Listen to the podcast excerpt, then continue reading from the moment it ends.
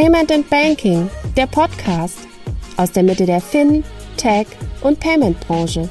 Mit euren Hosts Jochen Siegert und André Bajorath. Hallo und herzlich willkommen zum Payment Banking Fintech Podcast. Wir haben wieder Ende des Monats und wollen wie immer zurückschauen auf den Monat August. Der liebe André Bajorath und ich und die für uns relevanten News einfach mal zusammenfassen, kommentieren und danken auch der äh, lieben Kollegin Christina Casalla, die die News für uns äh, kuratiert und zusammengestellt hat. Hallo André. Hallo Jochen. Wir freuen uns sehr, dass Stripe den Payment and Banking Podcast unterstützt. Denn wusstest du, dass das globale Marktforschungsunternehmen Forrester Stripe kürzlich zu Nummer 1 unter den Zahlungsplattformen für Strategie und aktuellem Angebot erklärt hat? Es ist also natürlich keine Überraschung, dass Unternehmen wie zum Beispiel N26, Axel Springer, ShareNow oder Slack Stripe wählen und nutzen, um ihre globalen Zahlungen zu verwalten. Wenn du also auch erfahren möchtest, wie Stripe dein Unternehmen unterstützen kann, dann besuche doch heute noch stripe.com. Denn das ist Stripe, um heute zu beginnen. Wie geht's dir? Ganz gut. Die Sonne ist wieder da. Ich hatte ein Wochenende auf dem Wasser, was weniger sonnig war und hätte mir gewünscht, dass die Sonne, die ich jetzt gerade noch draußen sehe, die Abendsonne, dass ich die auch am Wochenende gehabt hätte, aber sonst geht's mir gut. Ja, dann fangen wir doch an mit den News, abgesehen von der Payment Exchange, die dann vermutlich nächste äh, Monat kleines Teil im Feedback sein wird. Fangen wir an mit einem Trend, der mittlerweile fast in aller Munde ist. Ich habe gerade eben die Halbjahreszahlen von Klarna gesehen, die haben mich ähm, zum Erschrecken äh, gebracht. 77 Prozent Wachstum äh, des äh, Payment-Volumens. Aber das ist nur alles eine Einführung auf die eigentliche Meldung. Nämlich die eigentliche Meldung ist, äh, Square übernimmt Afterpay, Buy Now Pay Later Anbieter aus Australien für 29 Milliarden US-Dollar. Das ist ähm, mehr als so eine oder andere große Bank in Deutschland Marktkapitalisierung hat. Und die werden einfach geschluckt von Square. Beeindruckend, oder? Total beeindruckend. Und ich denke die ganze Zeit schon darüber nach, dass wir in Deutschland, Schrägstich Europa, zwei Themen hatten und die eigentlich schon lange, lange vorangetrieben haben und wir auch gute Firmen gebaut haben und wir jetzt sehen, wie die Welt komplett an uns vorbeizieht und diese Themen vorantreibt. Das ist einmal das Thema Open Banking und sozusagen Request to Pay oder Direct Payments, wie wir sie mit Sofortüberweisungen, Giropay und sowas gesehen haben, wo ja gerade auch komplett ein Markt abgeht. Und jetzt das Thema Buy Now Pay Later oder wie wir es in Deutschland schon fast schon seit den 60er Jahren sagten, Rechnungskauf. Und wo wir ja auch digitale Varianten wie RatePay und dergleichen hatten. Und jetzt sehen wir halt, dass die internationalen Player, wo diese Bezahlvarianten viel, viel mehr Innovation darstellen, als sie bei uns in Deutschland, Schrägstrich Europa darstellen, komplett durchdrehen auf diesen Themen und sie halt global ausrollen und skalieren auf einem ganz anderen Level, als wir das aus Deutschland heraus gemacht haben. Bisschen schade. Absolut. Aber wir, wir können jetzt nicht sagen, dass wir in Deutschland den Trend verpasst haben. Irgendwie vor, vor zehn Jahren, elf Jahren war ja, das ein ganz großer Trend. Da kam ja dieses Rechnungskaufmodell für E-Commerce und Ratenfinanzierung für E-Commerce. Für die, die es noch äh, kannten, damals Ratenfinanzierung war irgendwie 28 Datenfelder, Antragsprozess bei einer Absatzfinanzierungsbank mit einem papierhaft unterschriebenen Vertrag, den ich einschicken muss, plus KYC. Und dann kam Klarna, dann kam äh, BillSafe, BillPay, RatePay, die das alles rein elektronisch mit einem Klick gemacht haben, ohne 100.000 Datenfelder. Und die haben letztendlich damals den Markt schon mal massiv umgedreht, also haben den klassischen Absatzfinanzierungsbanken das Ratenfinanzierungsgeschäft weggenommen online und haben das verbunden mit ähm, Rechnungszahlung. Und ähm, leider sind irgendwie alle wegverkauft worden. BillSafe wurde von, von PayPal übernommen, BillPay von äh, aus Rocket Internet wurde von Klarna übernommen, RatePay wurde von Netz übernommen. Und am Ende des Tages, wenn man jetzt draufschaut, Amerikaner, Schweden und Netz jetzt damals skandinavisch, jetzt italienisch. Also wirklich äh, interessant. Also möglicherweise macht man daraus noch etwas, aber du siehst halt gerade mit Affirm, mit Square, mit Klarna jetzt mittlerweile ja auch eine globale Firma, kann man fast sagen, mit ihren amerikanischen Aktivitäten, dass wir uns haben da ein Stück weit den Schneid abkaufen lassen. Also das meinte ich gerade ja auch ernst. Also diese Themen haben wir nicht verschlafen, sondern wir haben sie sogar entwickelt. Aber wir hatten dann nicht den Atem, sie so auszurollen, so groß zu machen, wie sie scheinbar sein können. Interessant. Ja, ich muss, würde auch sagen, ich meine, ich habe ja damals diesen, diesen ganz jungen Trend, bin ich ja sehr tief reingegangen, weil ich ja für, für PayPal damals äh, das verantwortet habe und auch äh, BillSafe erst investiert und dann übernommen hatte und auch diese ganzen Player mir, mir ausführlich angeschaut habe, die haben halt alle ein großes Problem gehabt, nämlich das Funding. Äh, also wenn, wenn man der mir mal nachfragt, von wie vielen Bankern die ausgelacht wurde, was es für eine verrückte Gründung RatePay ist und dann quasi nur durch Otto überhaupt weitergegangen ist. Und ähm, das gleiche mit den BillSafe-Kollegen, die dann von PayPal geschluckt wurden oder BillPay von, von Klarna. Die hatten alle die Refinanzierung und das Funding-Problem, weil die etablierten Player hier in, in, äh, in Deutschland nicht dran geglaubt haben. So, und dann kamen halt besser finanzierte Player, PayPal, Klarna, und, äh, und haben das Geschäft unter sich ausgemacht. Mhm. Und haben es teilweise auch aufs eigene Buch genommen, ne? Exakt, ja. Ja. Und das Risiko genommen zum Wachstum. Absolut, ja. also beeindruckend. Ähm, warum äh, auch immer jetzt Square sich für Afterpay entschieden hat, was ja eigentlich erstmal nur ein australischer Player war, aber die ja jetzt gerade auch schon die ersten Fühler ausgestreckt haben in weitere Lokationen. Aber ich glaube, wenn ich mich recht entsinne, nee, Square ist gar nicht in äh, Australien aktiv, ne, mit, mit, mit eigener mit ihrem eigenen Produkt. Keine Ahnung. Also ist, ich in Japan auf jeden Fall als, als amerikanisch, primär amerikanisch. Ja, Japan noch, ne? Japan, Kanada, okay. USA, ja. glaube ich. War mir jetzt nicht ganz sicher, ob auch, auch, ob, ob auch in Australien. Ähm, ja, aber Technologie, Menschen und das Ding jetzt zusammenbringen. Ich glaube, es macht also, darum haben wir es gar nicht gesprochen. Das scheint ja auch für Square total sinnvoll zu sein, was sie da getan haben mit Afterpay, weil sie ja mittlerweile nicht mehr nur das Point-of-Sale-Geschäft machen, sondern halt ja auch mittlerweile mit ihrer Square Cash App relativ stark in das ganz normale Peer-to-Peer -Peer reingegangen sind ähm, und das ja jetzt auch in den E-Commerce ausgerollt haben, dass du da sofort mit bezahlen kannst, ne? also dass du sozusagen äh, Peer-to-Business machen kannst oder Consumer-to-Business machen kannst und da passt Afterpay aus meiner Perspektive natürlich auch super rein. Total, total. Also ja, jetzt bin ich mal gespannt, was, was die Kollegen von äh, SumUp machen, weil letztendlich ähm, SumUp ist ja quasi das europäische Square. Ja. Ähm, ähm, suchen die eine Kooperation, bauen die sowas selbst, suchen die äh, Also ich meine ja, ich meine ja, dass, dass die das schon mal irgendwann versucht haben, äh, aber schon länger her, so in der ganzen Phase, wo ganz, ganz viele kleinere Fintechs damals auch noch Peer-to-Peer-Modelle gemacht haben. Da meine ich mich zu erinnern, dass ich da schon mal was gesehen habe. Ähm, aber lass uns mal überraschen, ähm, was, die, was die Kolleginnen und Kollegen in, in Berlin sich da ausdenken. Können wir mal ja. mit Marc nochmal einen Podcast zu machen. Ja. Visa unterstützt aktuell den Podcast von Payment and Banking. Das globale Technologieunternehmen Visa ist weltweit führend, wenn es um digitales Bezahlen geht. Visas Ziel ist es, die Welt mit dem innovativsten, zuverlässigsten und sichersten Bezahlnetzwerk zu verbinden. Und das in mehr als 200 Ländern und Regionen mit globalen und lokalen Kooperationspartnern. Das VisaNet ist eine offene Plattform für Banken, Fintechs und viele weitere Partner. Hier entwickeln alle gemeinsam die Payment-Innovationen von morgen. Die digitale Geldbörse im Smartphone, aus dem Auto heraus bezahlen im Connected Car oder virtuell unterwegs mit Kryptowährungen? Visa ist mehr als eine Plastikkarte. Visas Anspruch ist es, die besten technologischen Lösungen zu entwickeln, um zu bezahlen und bezahlt zu werden. Für jeden und überall.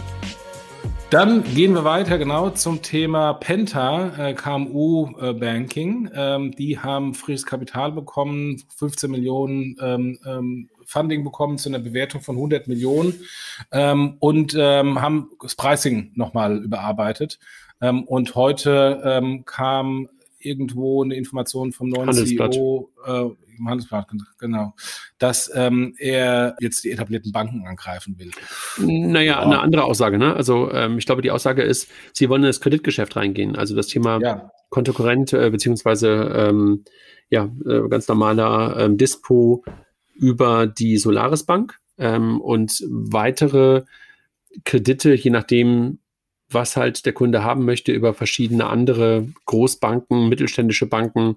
Das wollen sie jetzt aber auch noch angehen. Aber du merkst halt, dass da mit Markus Pertelwieser und äh, ein paar anderen Leuten jetzt auch eine etwas andere Art von Business, glaube ich, auch gemacht wird. Also das Thema ähm, wahrscheinlich nahender Break-Even, rückt, glaube ich, ein bisschen in den Vordergrund. Das siehst du halt auch in den Kontomodellen, hast du ja gerade auch schon gesagt. Ja. Ähm, da aber ist ja auch jetzt nicht so dumm zu sagen, diese Zielgruppe ist, wenn du ihnen ein Problem löst, durchaus bereit, auch ein Geld zu bezahlen. Da musst du, glaube ich, kein Konto, kostenloses Girokonto anbieten und dass du dort halt jetzt verschiedene Arten von Monetarisierung am Konto hast und halt auch drumherum guckst, wie du halt ja das Bankgeschäft, was halt noch dazugehört, wie Kredit und sowas auch mit äh, abfrühstückst, ohne das selber machen zu müssen, weil eine Bank sind sie ja nicht ähm, ja, war einfach zu erwarten. Zum Thema Funding. Aber, aber das war jetzt nichts Neues. Also das kostenlose Konto war schon lange weg.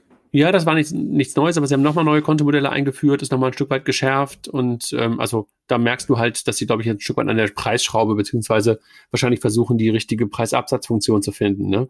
Ja, ähm, ja. Das, das siehst du. Und zum Thema Funding, man hat so ein bisschen das Gefühl, dass es so eine Dauerrunde ist, ne? also dass die eigentlich gar nicht zugegangen ist, ähm, weil irgendwie habe ich das Gefühl, so jeden zweiten, dritten Monat wird die Runde noch mal ein Stück weit erweitert und man hat nicht das Gefühl, dass es die nächste Runde ist, sondern dass es eigentlich immer nur die Verlängerung der letzten Runde ist.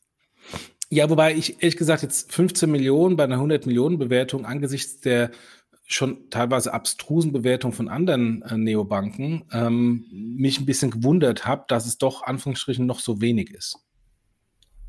Ja, könnte man ähm, so deuten. Ne? Also möglicherweise fehlt dann irgendwie das ein oder andere KPI, der dann irgendwie noch, noch Vielleicht fehlt ihnen dann für noch mehr Fantasie ein weiteres Land, ne? weil momentan ist es ja, ja, ja Deutschland. Ja, rein Deutschland. Ähm, genau. das kann natürlich sein, dass das vielleicht für die Fantasie ein bisschen fehlt. Dennoch, also das Modell scheint, aufzu also, scheint aufzugehen und ähm, Chapeau. Gratulation, also 100 Millionen, äh, vor allem, äh, wenn man ja, äh, hat ja auch Ramin bei uns im Podcast gesagt, äh, die waren ja, ähm, waren pleite. pleite, waren kurz vor der Pleite ähm, und jetzt in, in, weiß ich, zwei Jahren, drei Jahren so ein Turnaround, sehr beeindruckend.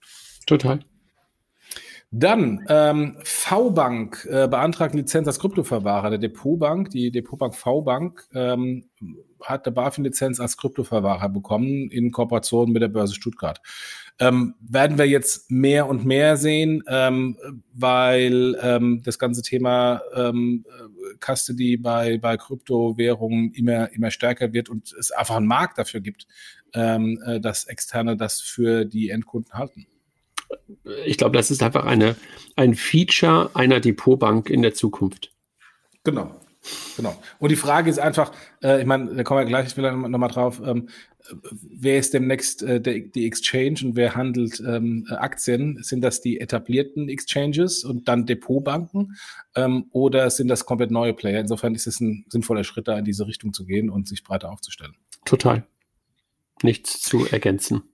Dann Finlip Connect und C-Ventures äh, gründen einen Software-Service-Anbieter. Äh, Finlip Connect ist ja äh, daraus äh, zusammengegangen, Figo, Finreach ähm, zum Banken-as-a-Service-Anbieter im ähm, Finlip-Universum und ähm, haben jetzt ähm, ein neues Fintech gegründet, was äh, Software as a Service im RegTech-Bereich äh, macht. Und das wird den Namen Backstage ähm, haben. Ja. Also, das glaube ich, ist auch wieder total sinnvoll. Ähm, nee, das erste Produkt heißt Backstage, die Firma heißt 42 Stages, also um das oh, nochmal okay, okay, klarzustellen. Okay, ja. ähm, ich glaube, das Thema Regulatorik ähm, und Technologie siehst du ja auch schon seit ein paar Jahren, dass da immer mehr Produkte auf der einen Seite und Unternehmen entstehen. Und bei Figo und auch bei FinReach war das ja beide auch regulatorisch getriebene Unternehmen bzw. Produkte waren, ist natürlich eine ganze Menge Know-how da gewesen. Und das nochmal auszugründen und das als as-a-Service standalone anzubieten, kann ich mir gut vorstellen, dass das erfolgsversprechend ist. Ich glaube, das ist ein typisches Thema, was nicht klassischerweise ein ganz, ganz, ganz hartes, skalierendes ähm, VC-Game ist, sondern wahrscheinlich sehr nah ähm, am Geld gebaut ist und ähm, aber spezialisiert auf regulatorische Technologie macht, glaube ich, total Sinn. Ähm, erstens macht es auch im Finlib-Universum Sinn. Ich meine, die sind ja, haben ja ein Fable für äh, Infrastruktur-Startups, ähm, äh, also Solaris Bank, äh, Element, ähm, Finlib Connect. Insofern macht das, oder äh, ja genau, Finlib Connect. Äh, insofern macht das, macht das total Sinn. Ähm, aus meiner Sicht ist immer noch die Frage, warum ähm, kommen die etablierten Bankendienstleister nicht auf so ganz offensichtliche Sachen? Also warum sind die damals nicht auf äh, Kontowechselservice gekommen? Warum kommen wir jetzt äh, nicht auf dieses Thema? Weil irgendwie ist es doch auf, liegt es auf der Hand, ein ähm, As-a-Service-Modell zu machen für diese verschiedenen äh, Compliance- und Infrastrukturanbieter oder Anwendungen. Aber am Ende des Tages muss es wieder ein Startup machen, weil die etablierten Player irgendwie schlafen, äh, on-premise wollen oder was auch immer. Man weiß es nicht. Jedenfalls drücken wir mal die Daumen. Ja, absolut. Ähm, dann ähm, ich kenne die bislang nicht. Ähm, Affilio äh, mhm. hat äh, 13 Millionen Dollar bekommen. Äh, kannst du da mehr zu sagen? Nee, aber das ist ein Thema, was ich auch schon seit drei, vier, fünf Jahren immer wieder mal gehört habe und wo auch zur Zeit, als wir mit Figo ein paar Bankathons gemacht haben, immer wieder Teams auf uns zugekommen sind, ob wir dabei unterstützen können. Also was, worum geht es dort? Eigentlich geht es um das Thema Vorsorgevollmacht, Patientenverfügung, Testament. Also das heißt, ähm, ja, im Grunde genommen etwas, womit sich keiner so richtig beschäftigen will, aber eigentlich auch alle beschäftigen wollen, äh, müssen, Entschuldigung, wollen nicht. Ähm, und das versucht die äh, ähm, Affilio zu machen, dass du halt digital unterstützt, Menschen dabei ähm, supportest, diese ganzen Sachen in den Griff zu bekommen und vorzubereiten und das vor allen Dingen auch basierend darauf tust, was du heute an Daten schon irgendwo hast, also auf deinem bestehenden Bankkonto, äh, möglicherweise sogar Zugriffe für denjenigen, diejenige, die verstorben sind, darüber geregelt bekommst.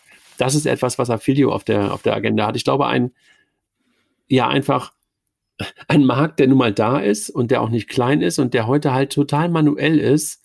Und deshalb kann ich diese wahrscheinlich die Investmenthypothese von Commerz Ventures, die ja da reingegangen sind, ähm, teile ich. Also das ist, glaube ich, nicht ganz leicht zu knacken, äh, weil du halt in der Regel, wenn du das nicht geschafft hast, vorher äh, die Leute davon zu überzeugen, kommst du halt in Momenten dann zu denen, die halt kacke sind.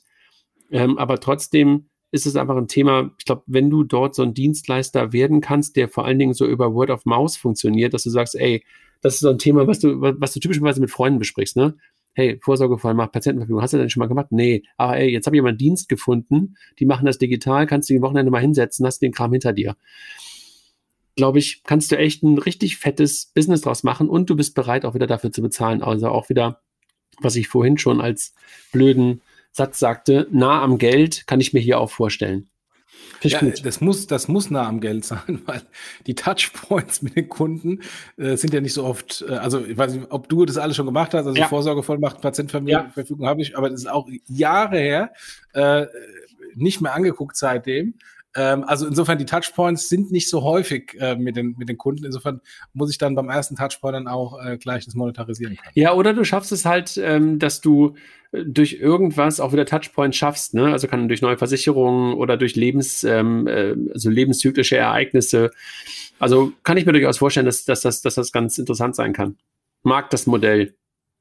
Mag die Idee. Dann gehen wir mal weiter. Ähm, Revolut, äh, die Wettbewerb von N26, weiter weg von N26 gemessen an der Skalierung, wie auch immer, schrauben an den Gebühren und führen ein Payday ein. Ähm, also insofern, sie haben ähm, äh, die Gebühren jetzt erhöht. Äh, da haben wir gleiche Diskussion wie gerade eben ähm, mit ähm, Penta.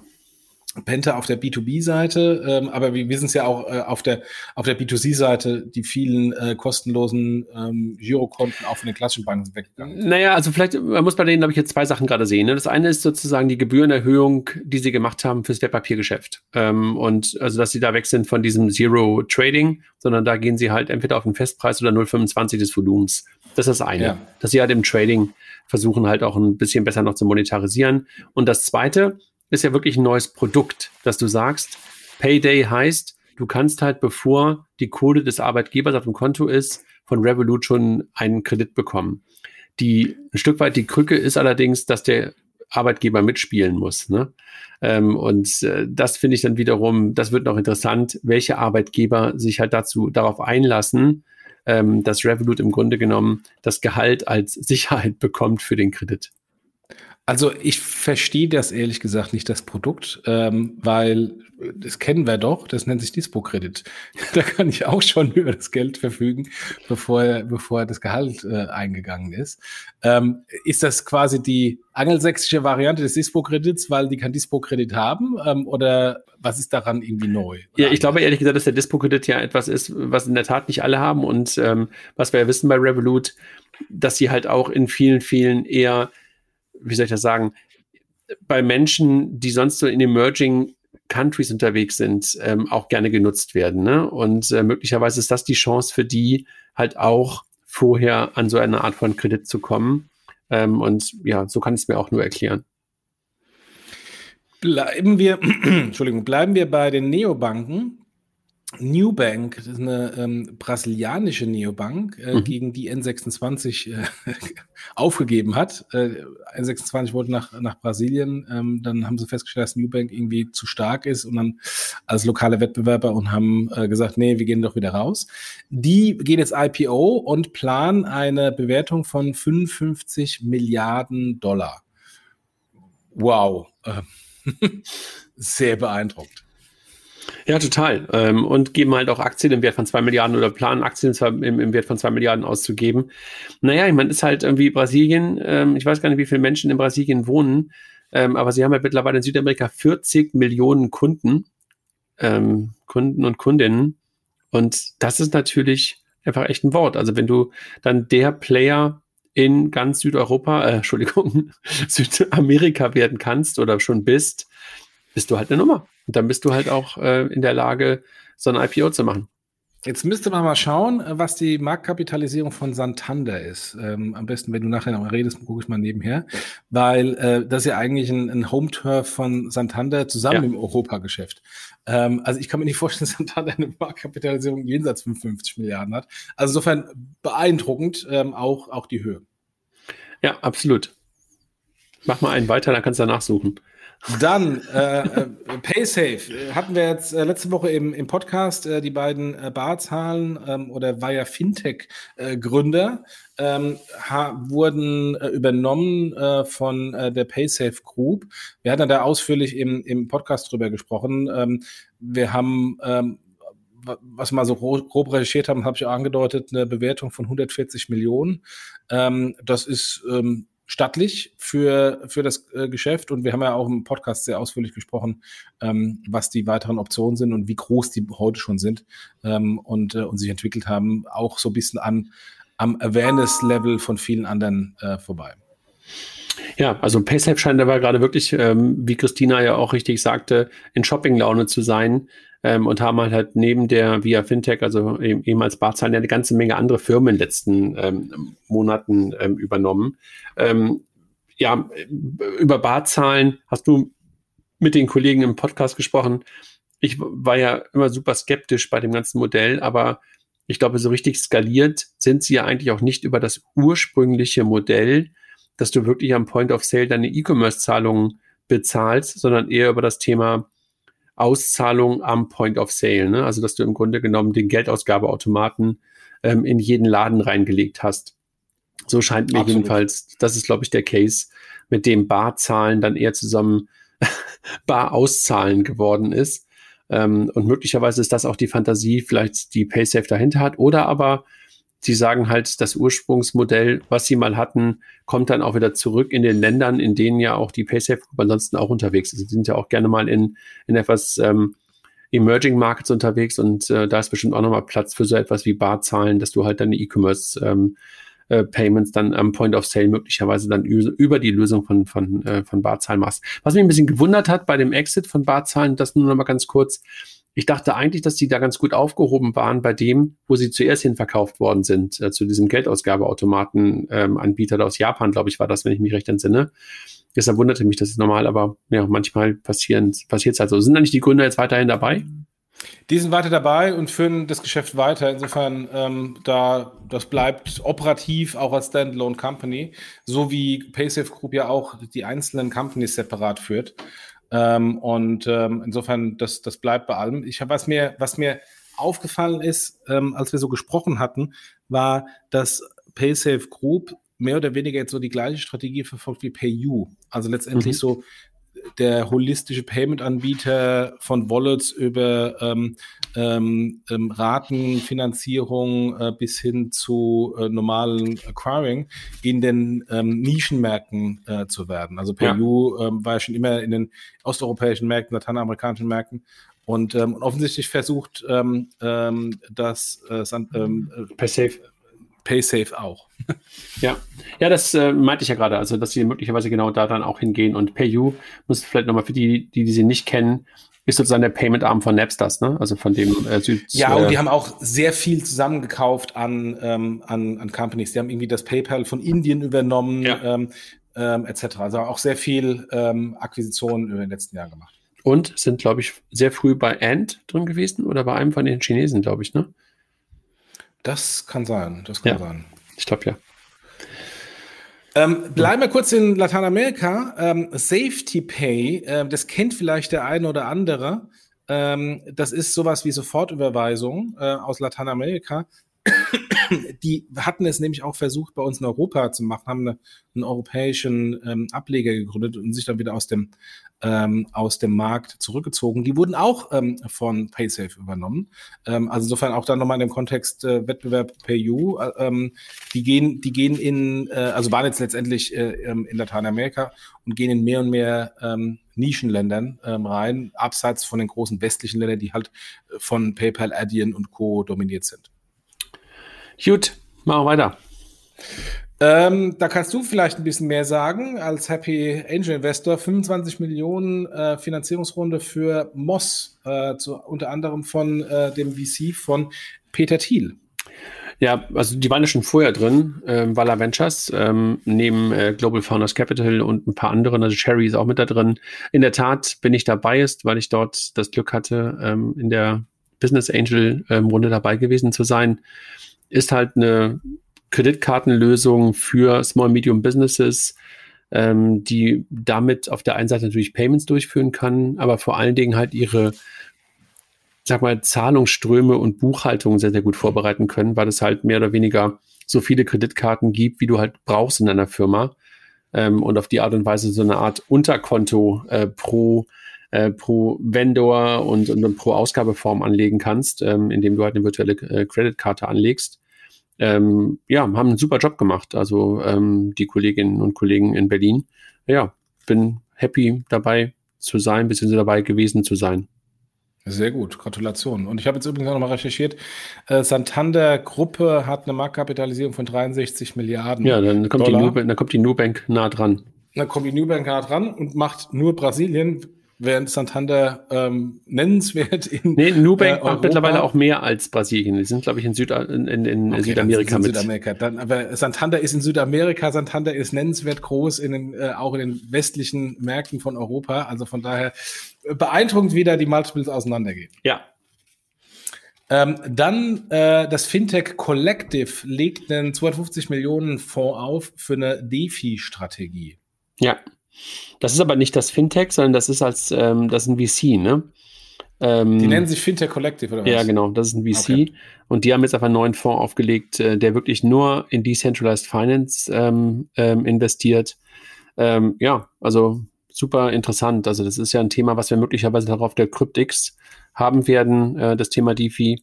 Bin ich wirklich ähm, gespannt, was da passiert, weil er ja wirklich ein komplett neues, ja fast ein Paralleluniversum gerade zu entstehen scheint. Ne?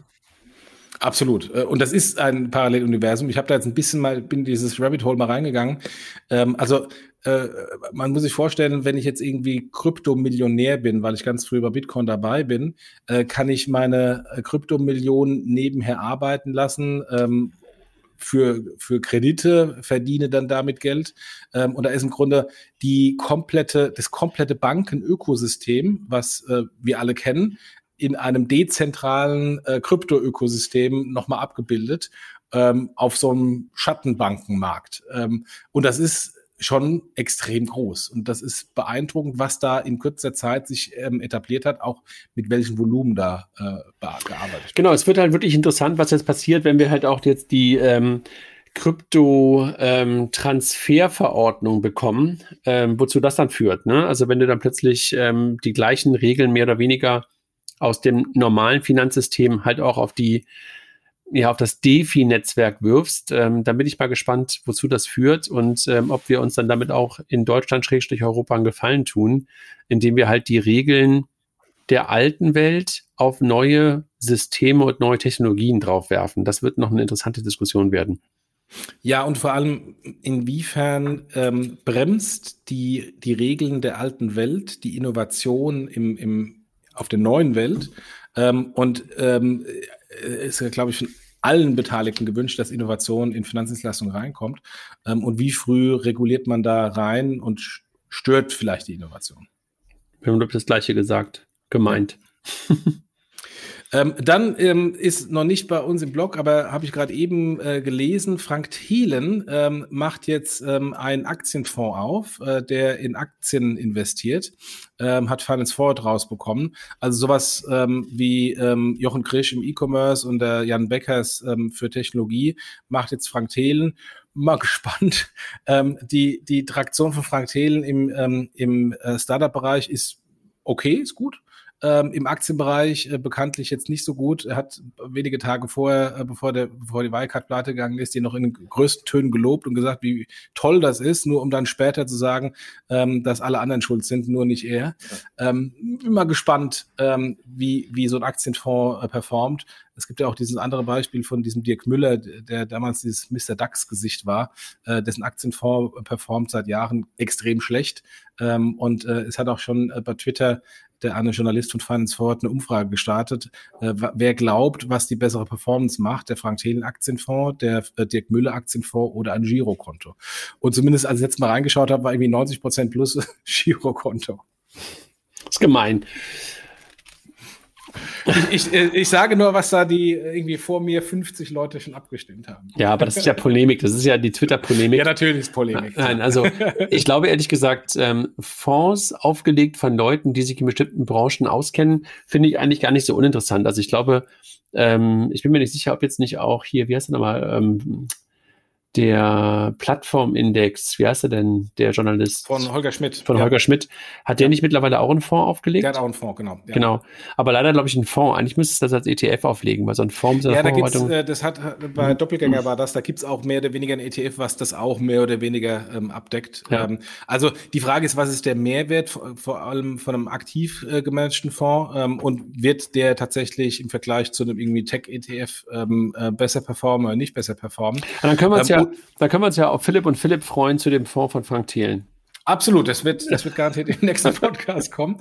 Und, äh, und natürlich auch die Frage, ähm, ist jemand, ähm, äh, hat er wirklich die Domain-Expertise? Also Frank ist Startup-Investor, ja, aber äh, Startup-Investor heißt nicht, dass er auch ein guter Aktieninvestor ist. Aber werden wir dann sehen. Werden wir dann sehen. Das ist ja das Schöne bei diesen Fonds, äh, die, die Rendite ist öffentlich und brutal. Wenn man sie nicht erreicht. Aber gehen wir zum nächsten Thema. Nect, ähm, Hamburger Unternehmen, kennst du wahrscheinlich besser, ähm, hat eine KYC-Lösung für Selfie-Ident und äh, wird es jetzt auch in Österreich anbieten. Kennst ja. du die genau?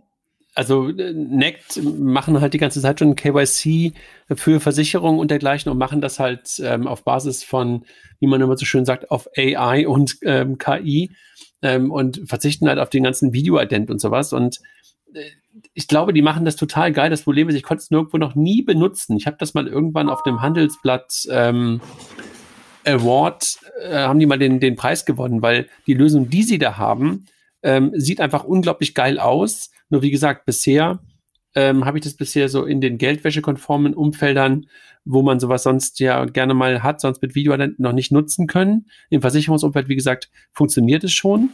Ähm, und du hast dann ähm, einfach nur eine App von denen und äh, musst halt diesen ganzen Videoident-Kram nicht mehr machen. Ähm, aber wie gesagt, ich bin halbwissend, ähm, glaube aber, dass die wirklich da eine gute Technik gebaut haben, haben auch eine ganze Reihe Investoren, aber Maschmeyer ist auch in dem, in dem Thema mit drin, äh, davon überzeugen können. Ähm, und den Schritt nach Österreich zu machen, ja, also drücke die Daumen. Also in Österreich haben wir das gleiche im Grunde genommen wie in Deutschland ähm, an, an Geldwäsche-Richtlinien ähm, und das Videoident ähm, ist ja da auch mehr oder weniger genauso im Einsatz. Also deshalb können Sie, glaube ich, sehr, sehr viele Dinge, die sie in Deutschland äh, gemacht haben, dort auch wieder an, ähm, anwenden. Nee, Veto. Ähm, das ist mir aufgefallen, als ich meinen Bitpanda-Account aufgemacht hatte. Ähm, als ich das KYC machte, das war auch so ein Selfie-KYC. Und das jetzt. Ja, aber das kann, das, ist, das muss aber nicht, also ich glaube ehrlich gesagt, ähm, das gilt nicht für das Bankkonto, sondern ich glaube, du konntest es bei Bitpanda aufmachen mit deinem Selfie-KYC, weil die noch nicht wie eine Bank reguliert waren. Da, da, das kann sein, ähm, aber am Ende des Tages war es so, ich will Krypto traden und es habe erst Bitpanda gemacht und Bitwalla oder umgekehrt erst Bitwalla. Ja, ich verstehe schon, was du sagst, aber, aber ich glaube, für, das war Banken, viel einfacher. für Bankkonten äh, ging es, glaube ich, noch nicht. Ja, und da, da sind wir bei der anderen Diskussion, Bitpanda versus Bitwalla. Äh, Bitpanda hat ja ähm, nee, Bitwalla hat ja, oder Nuri jetzt, ähm, hat äh, angekündigt, jetzt einen Fondssparplan, äh, Bitcoin-Sparplan aufzusetzen, äh, wie Fondssparplan im, im klassischen äh, Bereich. Äh, und sagten, sie wären die Ersten. Äh, und das macht ähm, Bitpanda schon seit langem. Ähm, und dann war eine längere Diskussion bei Twitter, wer denn jetzt der Erste war und wer nicht. Ähm, was am Ende des Tages sowieso egal ist, aber der, für eine Pressemitteilung will ich wahrscheinlich der Erste sein. Und dann stellte sich heraus, dass die Definition so war, die erste voll regulierte Entity, die Vertrieb in Deutschland machen kann, Nuri Bitpanda, äh, Bitwalla. Und in Hamburg und, und, und, und in Hamburg sitzt und wo der Geschäftsführer eine Brille trägt?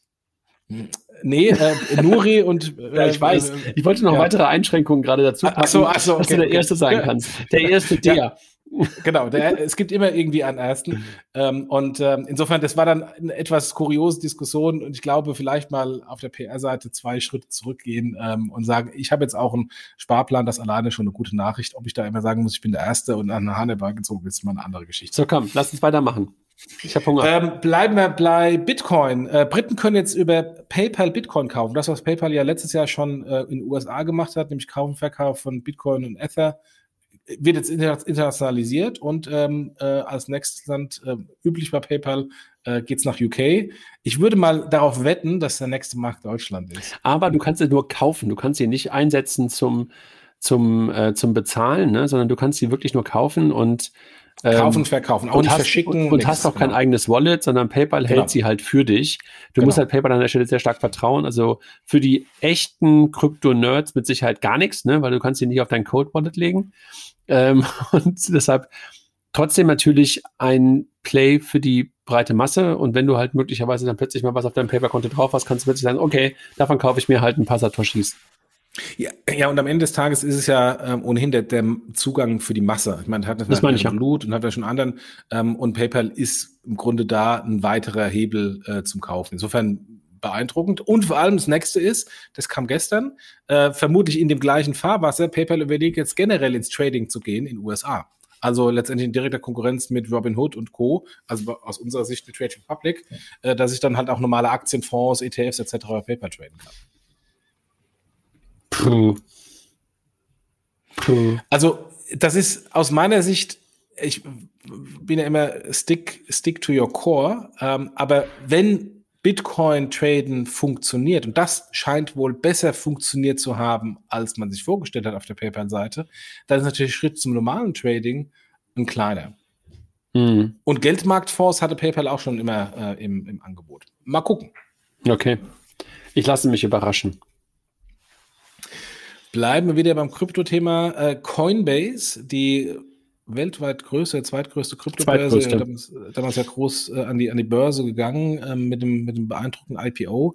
Die haben sich jetzt das Okay von ihren Shareholdern geholt, äh, 500 Millionen Dollar an Anlagen, was sie wohl auch über die Börse angesammelt haben oder an Cash haben, in Kryptowährungen zu investieren und jedes Jahr zehn Prozent des Gewinns in Kryptowährungen zu investieren. Also ich glaube, da kann man nur auf den Doppelgänger-Podcast, glaube ich, ähm, vorletzte Folge ähm, referenzieren, wo Philipp ähm, das als Flywheel für Coinbase selber bezeichnet hat. Also wenn du halt immer wieder selber investierst, steigt der Kurs, die Leute investieren wieder mehr. Also im Grunde genommen befeuern sie ihr eigenes Flywheel. Ähm, ja, großartiger Plan. Ja, genau. Äh, wenn man, wenn man ähm, in, äh, in Coinbase investiert ist, dann ist auf jeden Fall sehr positiv. Ja. Er nicht mehr, er ist ja rausgegangen. Zu früh, ähm, wie er sagt. Zu früh, genau. ähm, dann bleiben wir bei Coinbase. Brauchen wir jetzt einen Disclaimer?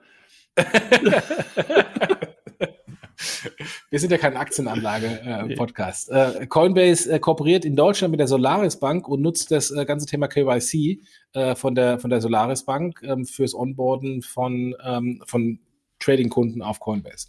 Das Bankident, ähm, genau, was ähm, Delia ja verantwortet, ne? Was mich bei dem Thema, ähm, und da hat es auch bei Twitter eine Diskussion gegeben hinsichtlich ähm, UX, ähm, ähm KYC, weil es teilweise nicht funktioniert.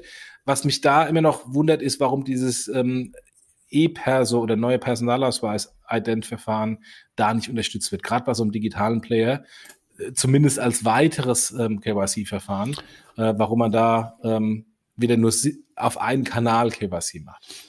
Ich glaube, weil einfach die breite Masse dafür noch nicht da ist und noch keine Akzeptanz bei dem Dinger da ist. Ähm, lass uns mal überraschen, was da jetzt noch kommt. Auch der Bund treibt das Thema ja gerade voran und ob wir vielleicht ja. irgendwann wirklich mit unserer digitalen Identität viel mehr Sachen machen können.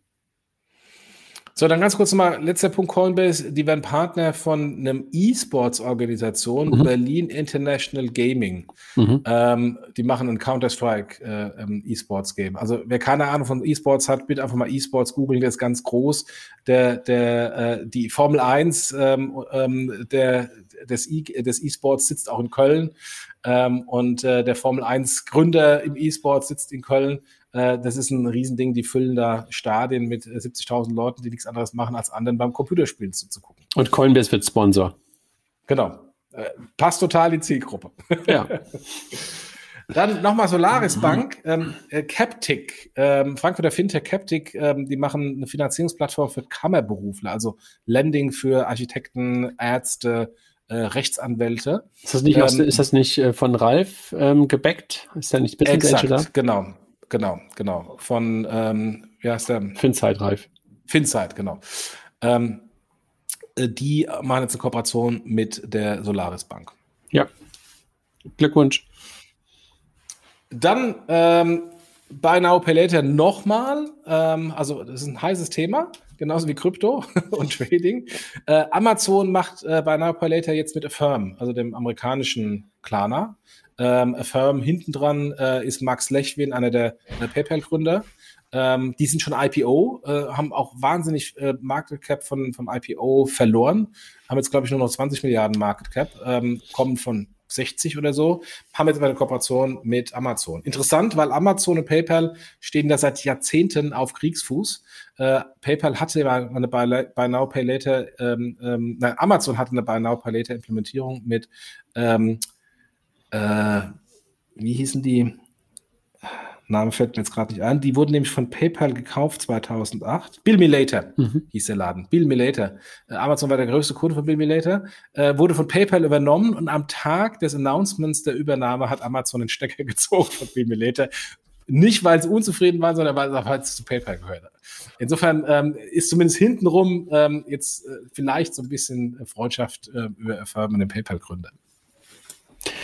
Ja, auf jeden Fall geht es auch da wieder weiter, was wir ja gerade am Anfang schon gesagt haben, ne? Also, dass da Kooperationen groß sind und dass dieses Thema Buy Now, Pay Later einfach jetzt mehr oder weniger überall ähm, gefordert ist auf der einen Seite und eingebaut wird auf der anderen Seite und diejenigen, die es dann schon vor ein paar Jahren gestartet haben, sowie halt auch ähm, Firm, haben halt gerade echt einen großen, großen Vorteil. Und die haben ja, glaube ich, nochmal den, den großen Unterschied, dass sie von vornherein das Ganze nicht nur online angeboten haben, Affirm, sondern das Ganze halt auch offline angeboten haben, ne? mit, mit einer nahezu gleich schnellen Integration an den Point-of-Sale-Geräten. Das war, glaube ich, auch der, ähm, der USP von den, ähm, von den Kollegen von der Firma.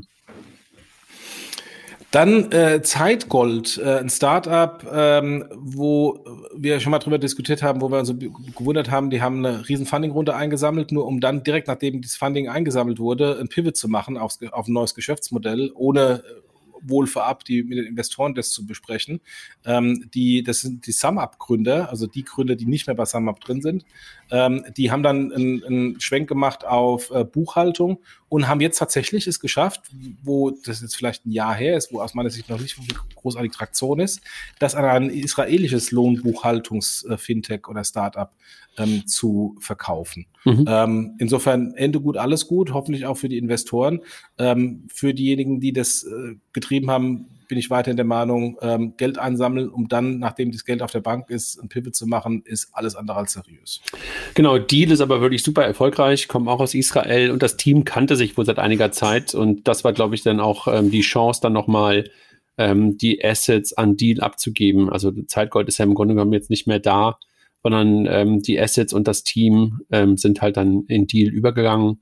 Und ähm, insofern muss man halt auch sagen, das ist auch eine Kunst, wenn du dann halt äh, mit dem Rücken an der Wand stehst, dann das ganze Thema dann doch nochmal äh, zusammenzuführen und die Assets zu erhalten und äh, zu übertragen. Also Glückwunsch an die beiden, ähm, die das dann geschafft haben. Ja. Ähm, und hoffentlich ähm, gibt es dann entsprechende Cash-out jetzt für die, für die Investoren. Oder halt, ähm, sie werden gute Deal-Investoren. Genau, genau.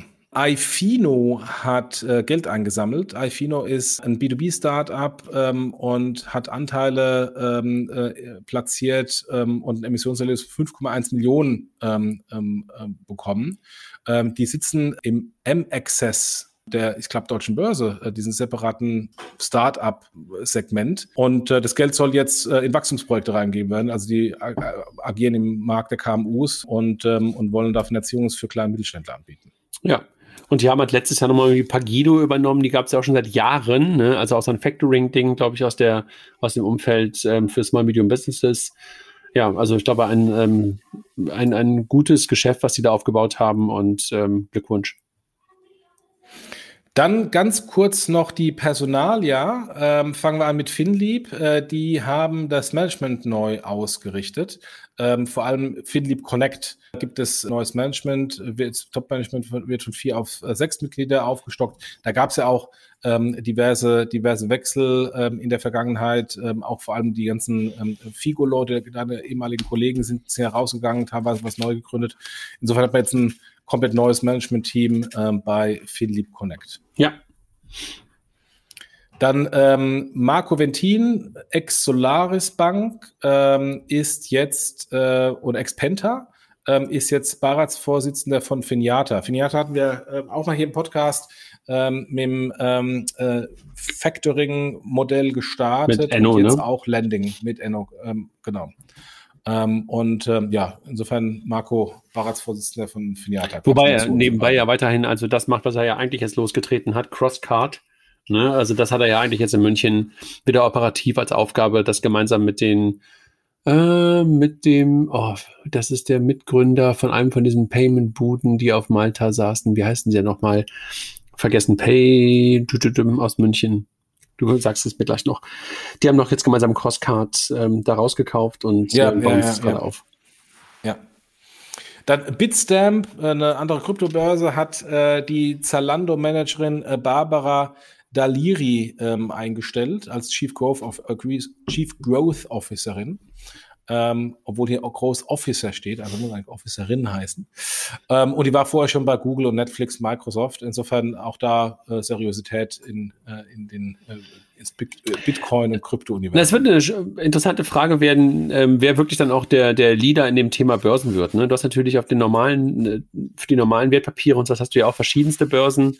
Ähm, mal gucken, wie viele es im Krypto-Umfeld ähm, werden. Ne? Also ob du da spezialisiert bist auf bestimmte Coins, auf bestimmte DeFi-Produkte, die möglicherweise dann auch, wobei die brauchst du brauchst da eine Börse für, ah, irgendwie schon. Ähm, da bin ich wirklich ähm, gespannt, wer sich da durchsetzt. Ne? Also du siehst momentan ja, dass da ein paar wirklich groß, groß, groß, groß, groß sind. Du siehst ein paar etablierte, die da auch reingehen wollen. Da bin ich wirklich gespannt, wie viele da überbleiben. Ja, ich glaube, es wird ein, zwei große spezialisierte Kryptobörsen geben und es werden viele andere das normal mit anbieten. Also etablierte Banken, hier PayPal haben wir, haben wir gesehen. Ähm, und da werden auch etliche von diesen kleineren Kryptobörsen aus meiner Sicht auf, auf dem Weg ja. bleiben. Bleiben wir nochmal bei Krypto. Nuri, also Ex-Bitwala, holt ähm, jemand von Ripple äh, als neues CTO. Ähm, Vida, Vidya Mani, äh, eine, eine Frau, die war vorher Vice President Engineering bei, bei Ripple ähm, und ähm, soll jetzt CTO bei Nuri werden. Äh, Heinz Roger Doms hat das äh, kommentiert nach dem Motto, ähm, das wurde so aufgenommen von der Presse, als hätte Jesus angefangen zu arbeiten bei Nuri. Ähm, keine Ahnung, ich, ich kenne weder, weder die Person noch ähm, äh, warum äh, oder was sie bei, bei Ripple so groß gemacht hat. Von daher, ähm, ich nehme es auch mal so wahr. Du sie? Nein, ich kenne sie nicht, aber ich sehe halt, dass Nuri momentan an, an äh, der einen oder anderen Stelle einfach starke Verstärkungen sich ins Team holt. Ne? Also Christina war ja schon ein guter Fang, den sie da reingeholt haben. Ähm, und jetzt jemanden zu holen, der immerhin schon seit Jahren in diesem Umfeld gearbeitet hat. Du, es gibt ja nun mal nicht so viele Leute, die jetzt auch schon ein Stück weit einen Track Record in der DLT-Umgebung haben. Und Ripple war nun mal oder ist nun mal auch eines der Unternehmen, die schon lange da unterwegs sind, der wahrscheinlich schon fast zehn Jahre. Ähm, und die wird einfach eine ganze Menge, ähm, auch ohne dass wir sie kennen, von dem Thema verstehen. Und ähm, ja, super, dass ähm, äh, Nuri solche Leute anziehen kann. Absolut. Äh, wobei, ähm, das ist auch notwendig, weil da gab es ja auch sehr viele Veränderungen im, im C-Level, weil die ursprünglichen Gründe alle rausgegangen sind. Und wenn ich mir jetzt mal anschaue, Nuri, diese, mit diesen vielen ähm, neuen Menschen, die auch gut sind, also gar nicht, gar nicht negativ gewertet, versus äh, Bit, Bitpanda oder, oder Coinbase, ähm, wo das Management-Team seit Jahren stabil ist ähm, und dann auch die Bewertung, ähm, da hängt Nuri halt hinten dran. Insofern ist, ist zu hoffen, dass jetzt, wenn sie dann mal ein bisschen Ruhe haben im, im, im C-Level äh, und die alle dann angekommen sind, äh, dass sie dann auch aufschließen können mit den anderen eher Marktführern im, im, ähm, im Krypto-Trading-Bereich. Yep.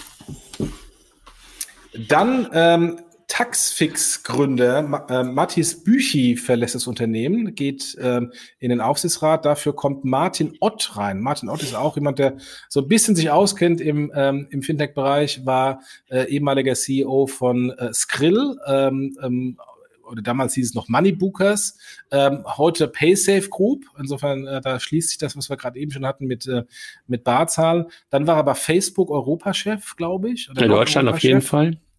Ähm, und dann ist er zu WeWork gegangen mit dem falschen Timing, weil er ist bei WeWork gegangen und da ist WeWork explodiert. Ähm, jetzt ist er zurückgegangen, ähm, wieder in den Startup-Bereich und ist bei Taxfix. Ja, und man muss sagen, Mathis Büchi, ne, ich wusste gar nicht, ähm, dass die Gründer von Taxfix vorher dieses Small PDF gemacht haben, was ja einfach auch ein super Success-Ding ist. Ne? Also da, weiß nicht, ob du das kennst, äh, diese App, ähm, die, glaube ich, gebootstrapped wurde und mittlerweile auch Millionen Nutzer hat ähm, und einfach auch einen unglaublichen Revenue-Stream hat. Ähm, danach haben sie ja Taxfix daraus ähm, das gleiche Team nochmal gegründet. Und super, dass dieser Typ wahrscheinlich jetzt wieder zu einem Zeitpunkt rausgeht, wo er sagt, okay, jetzt müssen wirklich richtige Manager rein. Und ich bin ja. mir sicher, dass der wahrscheinlich das nächste Ding startet. Chapeau. Absolut, absolut. Dann, wir haben gerade eben schon über FinLeap und die Veränderung FinLeap Connect gesprochen. Äh, Patrick Gießen wird jetzt ähm, neuer CEO von Stage 42, diesem neuen ja, ähm, Venture gesprochen. von FinLeap ähm, und wird da wieder die Geschäftsführung gehen.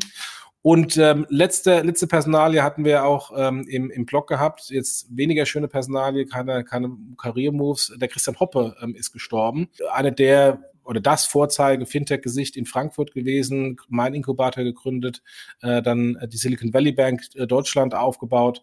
Ähm, viel zu früh mit 44 Jahren äh, gestorben an einer schweren Krankheit, äh, wo wir eigentlich dachten, er hätte sie überstanden. Aber dann kam sie offensichtlich leider wieder zurück. Und äh, ja, ja, total schade, total traurig. Und ich habe wirklich an viele, viele Momente mit Christian denken müssen, als ich das gehört habe. Und ähm, von allen Menschen, mit denen ich darüber kommuniziert habe, bekam man wirklich immer nur dieses total traurige ähm, zurück, weil Christian, das muss man sagen, einfach dieser fröhliche Mensch war. Ne? Und ähm, die Gespräche mit ihm, auch wenn man sich mit ihm streiten konnte, hin und wieder mal, ne? Äh, waren einfach immer gut. Also ich meine, du hast ja auch deine Erfahrung gemacht ähm, mit, mit TraxPay, mit, mit, mit ihm, aber trotzdem ähm, hat es mir immer wieder super Spaß gemacht, mit ihm zu sprechen, weil das halt nicht immer nur auf Business ausgerichtet war, sondern man mit ihm halt auch über viele, viele Dinge sprechen konnte. Absolut. Und ähm, ich kann mich halt gut daran erinnern, weil ich mal einen ganzen Tag mit ihm bei so einer Veranstaltung ähm, verbracht habe, wo ich glaube, das war während der, ähm, was hatten wir denn für eine Präsidentschaft ähm, aus Deutschland heraus? Ich weiß nicht, was man immer für Europapräsidentschaft oder was auch immer. Da saßen wir in Wiesbaden den ganzen Tag und haben dann halt der Königin von Holland zugehört und irgendwie Herrn Schäuble zugehört und irgendwelchen anderen Leuten. Und das war wirklich interessant, da den ganzen Tag mit Christian zu verbringen und auf der einen Seite teilweise ketzerisch über diese großkopferten, äh, undigitalen Menschen äh, zu lästern und gleichzeitig dann halt auch ganz gespannt dem Finanzminister aus Singapur zuzuhören, der uns dann vorgeführt hat, wie man halt auch Innovationen aus der Politik heraus betreiben kann. Also das waren so meine Erinnerungen an Christian. Und wir haben bei ihm gepitcht, damals bei ihm und bei, bei Birgit, und wir haben, die wollten unbedingt bei uns investieren, die beiden. Und äh, wir haben ihr Komitee nicht überzeugt bekommen. Also entweder wir oder sie. Und ähm, auch das hat dann aber auch unsere Beziehung nicht beeinträchtigt. Ähm, fand ich irgendwie auch stark, dass wir danach immer die Beziehung weiter aufrechterhalten haben. Und du erinnerst dich, wir haben auch mal den Fintech des Jahrespreis von Payment und Banking bei Between the Towers ähm, ähm, ähm, sozusagen ähm, überreicht. Also viele, viele Momente, ähm, ähm, die ich ja, die ich mit Christian verbinde äh, und war wirklich und bin äh, immer noch traurig und ähm, habe dir ja auch die Karte seiner Frau geschickt, ähm, die auch wirklich gerührt war über die Worte, die wir im, im Blog gefunden haben. Also da nochmal liebe Grüße äh, nach Bad Homburg ne, an sie und ja. an die Kinder. Ja, Christian war bei mir, äh, du hast ja gerade kurz angesprochen, ähm, äh, bei, bei TraxPay Shareholder, ähm, hat mich damals zusammen mit äh, Jason Wittmeier reingeholt, um den ganzen Pivot zu machen. Insofern, das war auch keine einfache Zeit, ähm, aber wir haben uns immer, auch wenn wir uns manchmal in den, in, in, den Themen gestritten haben, äh, wir haben uns immer extrem geschätzt. Ähm, und ähm, insofern, ich war damals auch schon entsetzt, als ich ähm, die, die, die erste Nachricht. Die, die erste Information bekommen habe, dass er, dass er erkrankt ist ähm, und war sehr, sehr froh, dass er wieder da war. Ähm, hat er dann auch äh, seinen eigenen Gin äh, gemacht ähm, und, äh, und gebrannt. Ähm, und umso entsetzter, ähm, wie schnell es jetzt dann offensichtlich dann doch zu Ende ging. Ja. Dann lass uns mit Gedenken an Christian einfach heute mal enden ähm, und hören uns dann wieder mit den News aus dem September, hoffentlich ohne eine solche Nachricht. Absolut, ja. Jochen. Danke dir ähm, und ähm, ja, viel, vielen Dank, dass ihr bis hier dran geblieben seid und äh, bis nächsten Monat.